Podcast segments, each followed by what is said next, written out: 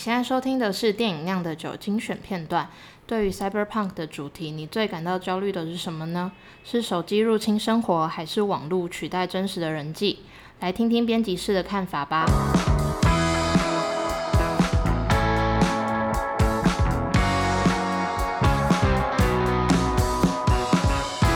在规划这一次的专题的时候，就会去想，那到底赛博朋克的我们该怎么样去定义它？那其实那时候我当然也跟我们几个作者对赛博朋克比较熟的作者讨论了一下。那我其实印象很深刻，就是就是因为我们当然我们定义的赛博朋克是所谓的 high tech 跟 low life，可是这一个 high tech low life 它在赛博朋克最一开始真的比较红的，不管是六零年代的小说，或者是八零年代的电影，那九零年代的动画等等，他们出现的时候，大家都是对于呃。科技这件事情，或者说对机器这件事情的继续发展下去的未来是什么，是感觉到害怕的。可是那时候，我们的作者昌尼他就他也他也提出说，有就是我们所认识的这一些美国的小说家、美国的电影导演或者日本的动画，他们对赛博朋克的的担忧跟比如说虚拟网络，然后人类以后在一个虚拟世界里面科科幻的这种东西的的。那样的一个未来是感到恐惧的，但另一方面，他也提出，尤其我们这次在杂志里面，他写，呃，刚刚讲到判官觉得的漫画系列的那那一篇文章，他其实就就其实就是在讲，除了美国这个系谱之外，英国那边的赛博朋克也有一块，他在讲的，他就是他所要讲的那个 high high tech low life 所带来的那个压力。其实不一定要跟网络有关，嗯，某种程度上，其实他们更害怕的是，当科技发展到一个程度之后，其实，呃，人的生活是会被一个像像刚刚所讲一九八四的那种，你是被政府监控，或者是你是被一个呃更巨大的一个什么样的你不知道的体制在控制着你，而你不自知，然后那样的一种 low life，它就不一定只是说，呃，无政府生活在。大家流落街头，然后然后没有电力，没有没有什么公共建设，没有地方可以住的那种 low life，而是你可能生活表面上看起来很正常，但是其实你可能没有自由，或你可能没有什么自由意志。那个东西其实那样的一个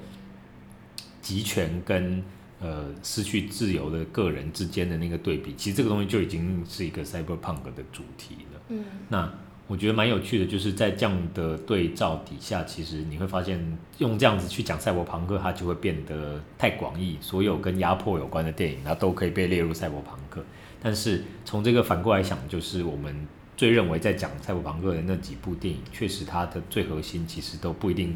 一定是要讲科技，或一定要讲什么。可是它的核心一定都跟自由有关。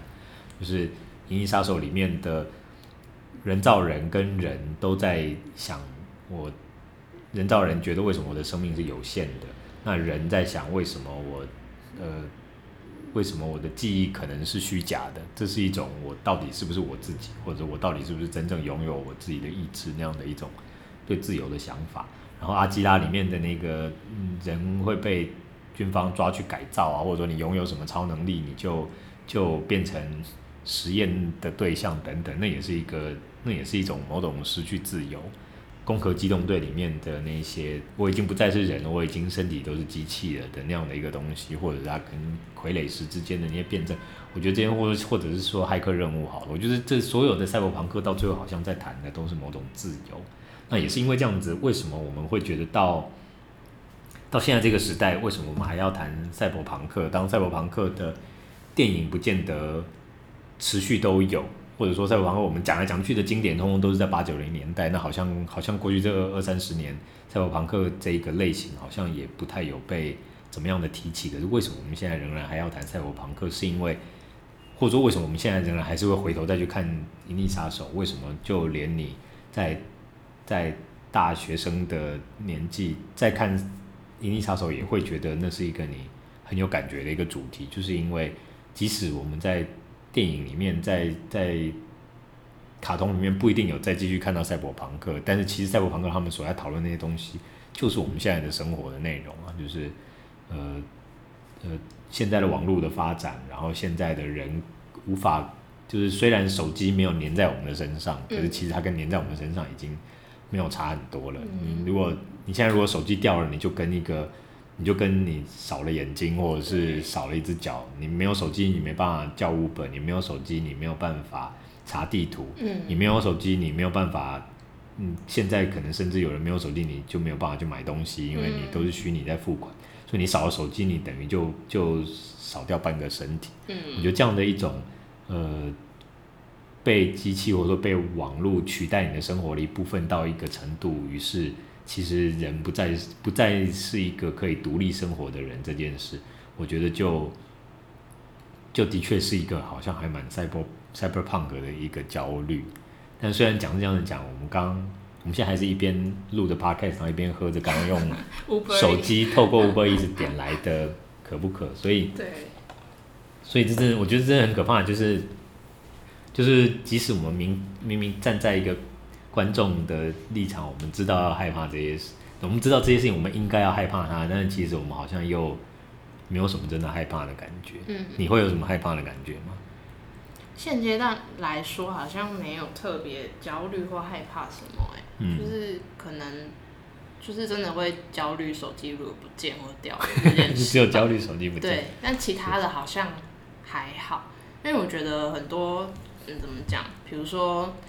现在的那种智慧型生活啊，或者是大家很看重社群啊什么的、嗯嗯、这些事情，我觉得好像都是一个时代的洪流，然后你自己好像也无能为力去改变什么。嗯、所以我觉得在这样的情况下，比较重要的好像是就是知道自己在干嘛，这样有意识的做每一件事。比如说你。呃，可能现在的人多多少少都不能没有社群这个东西，比如说你自己的脸书、嗯、自己的 IG，是，但是我觉得就不要被这个东西控制，就是你自己知道你现在发文是你自己真的想要发，或者是什么，就是我觉得要有意识自己在干嘛，这样就好了。是是，尤尤其的，我觉得从旁观，每个月的第一个礼拜三，订阅会员可以在酿电影网站收听完整版。其他读者可以在酿电影的脸书和 IG 收听精选片段，也别忘了要追踪、按赞和订阅酿电影哦。